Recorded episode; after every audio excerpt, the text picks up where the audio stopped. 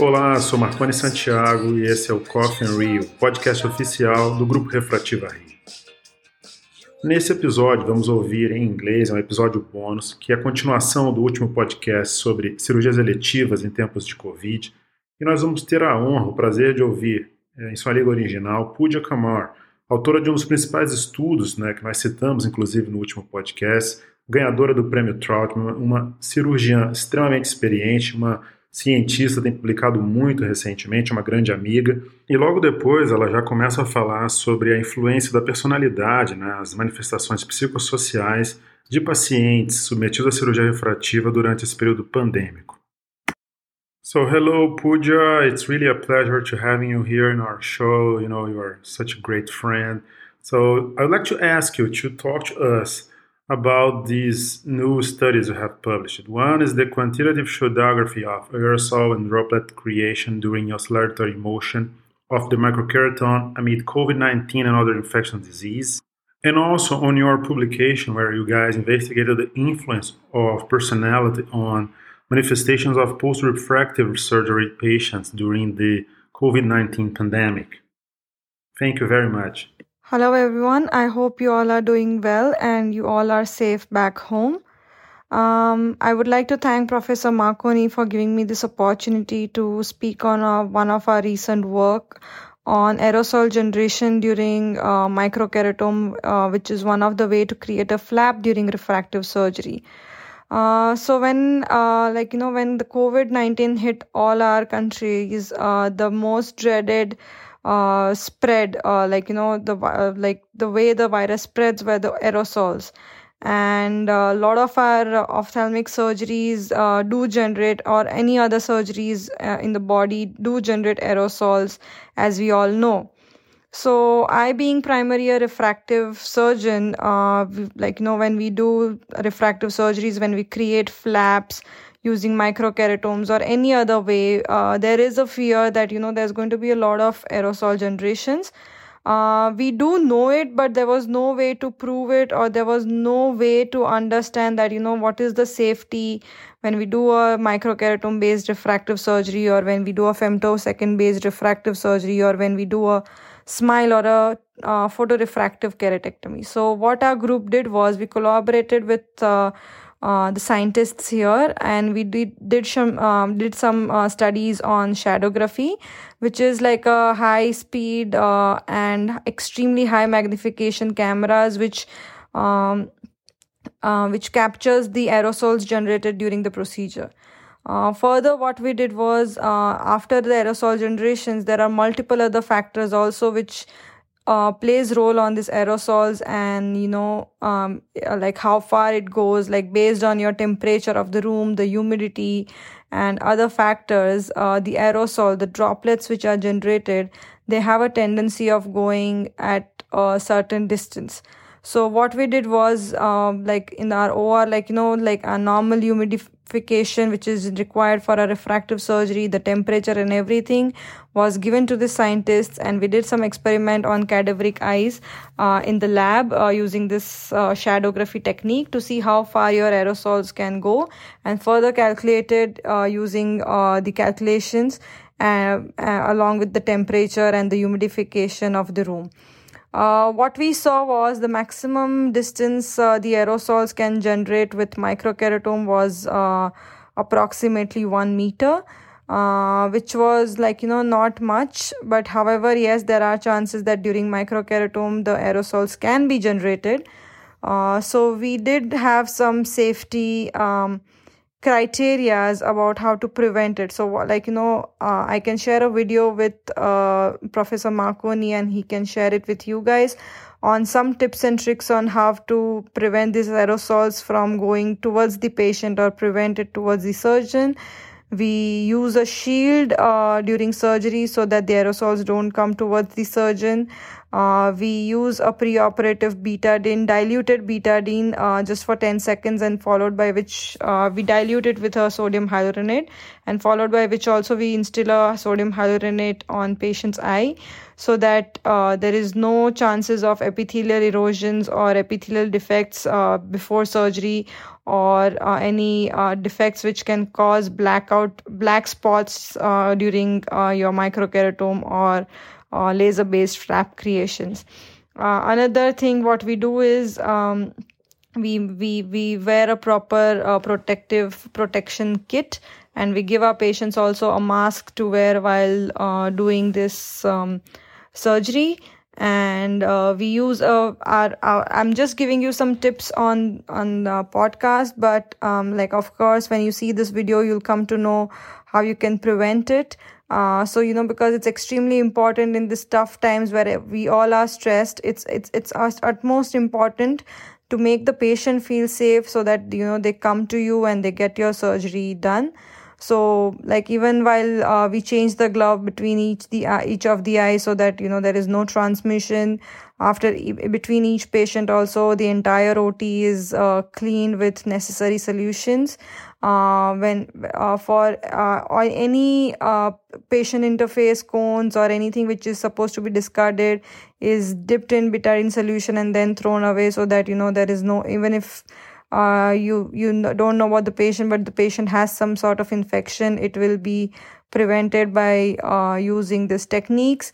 And we give our patients betadine gargles to do because betadine is one of the protective uh, factors when it comes to uh, like you know uh, covid-19 and um, these are the few things which we are doing uh, but what we found interesting was like uh, I know everyone cannot go ahead and get a femtosecond based LASIK done, but uh, there is no there are like you know when you do a femtosecond laser based flap femto LASIK, uh, there is uh, technically no aerosols which are generated and also the same with smile procedure and the PRK procedures. Uh, all these three procedures do not generate any aerosols. So, in this times, if you have any doubt, you can go ahead and do any of the three procedures and keep microkeratome on hold. But if you're doing a microkeratome based LASIK, uh, you can uh, um, you can use this uh, steps to prevent the inf- infection from or aerosols from spreading towards you or for the patient. Uh, also, it's extremely important that a lot of patients who come to you are already anxious. Uh, we all know that, uh, um, you know, COVID 19 and the changes uh, related to it, uh, the lifestyle changes, and the fear of disease has uh, created a tremendous amount of stress on not only the doctors, the healthcare or the government but also our patients. So first of all even if they come to you they are stressed and we have published in our work which was again in jcrs that the personality of a patient can impact the outcome of the surgery. Um, so uh, you know and what we have seen in this covid times and especially during this covid times it's going to be impacted um, because if you are a stressed personality if your patient is a stressed personality to begin with um, he's not going to come and tell you that hello my personality is you know i am a stressed personality or i'm a choleric or a phlegmatic personality which are not the very good personalities. Um, they are introvert shy and extremely anxious people. And what you do when you go ahead and do a surgery you know like they might be stressed about something else for example covid or they might be stressed about their job their work work from home multiple other things.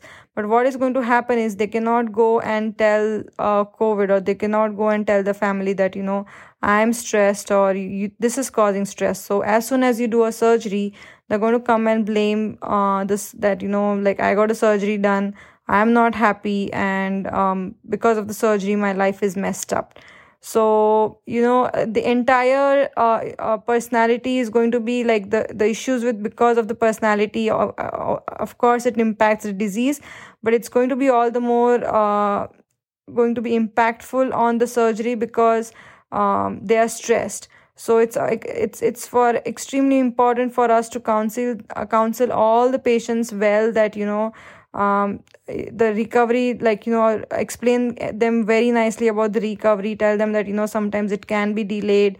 And if post operatively your patient is unhappy don't jump into a conclusion that the surgery is not gone off well. Uh, evaluate the patient in detail because it can be because of uh, one of the patient's personality issue. Uh, one of the easiest way to find out this is you cannot refer the patient to a psychiatrist directly but one of the easiest way to do it is to give the patient a Eysenck personality questionnaire.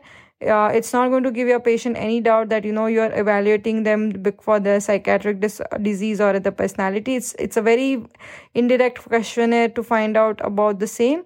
So you can use this Eysenck personality inve- uh, Eysenck uh, personality inventory questionnaire and evaluate the personality of the patient and figure out that actually whether the patient is unhappy because of the surgery or it's because of the personality um, so I I do understand that yes, microkeratome based refractive surgeries do generate aerosols, but um, but don't that doesn't mean that you need to you have to stop operating. Please don't be fearful during these times. Just just be ex- uh, like you know take the precautions for the and the and make sure you follow these tips uh, which are given in a video and a paper which I'm going to share and uh, both you and your patients are going to be extremely safe. And uh, and you're going to have good outcomes for your patients without your practice being uh, affected. Because uh, it's important for you also to like you know find out ways on how you can keep uh, like you know keep everything uh, with well within safety control and uh, go ahead and um and, and do the surgeries which is good for both you and your So I'm what I'm going to do is I'm going to share a link of a video and also a paper which was published in Indian Journal of Ophthalmology so that um, you know it, it's easy for you guys to take the tips back uh, to your clinic and practice have a safe practice for both you and your patient. Again i would like to thank professor marconi for uh, giving me this opportunity and hope to see you guys uh, again soon um, when time when things are better stay safe and good luck. God bless you all. Thank you. Thank you, Poojar. Thank you very much. You know, those are great explanations and we are happy to have you here. Então, amigos, esse foi o nosso episódio bônus, é a continua, continuação do último episódio sobre cirurgias eletivas durante o período pandêmico. Nós deixamos essa, esse trecho separado, porque, como era uma entrevista totalmente em inglês, para ficar mais de acordo com a nossa audiência. Então tem um episódio 3 da nova temporada, em breve, já nos próximos dias, aí sim com o formato padrão com o qual você já está acostumado. Um grande abraço, espero que vocês tenham gostado.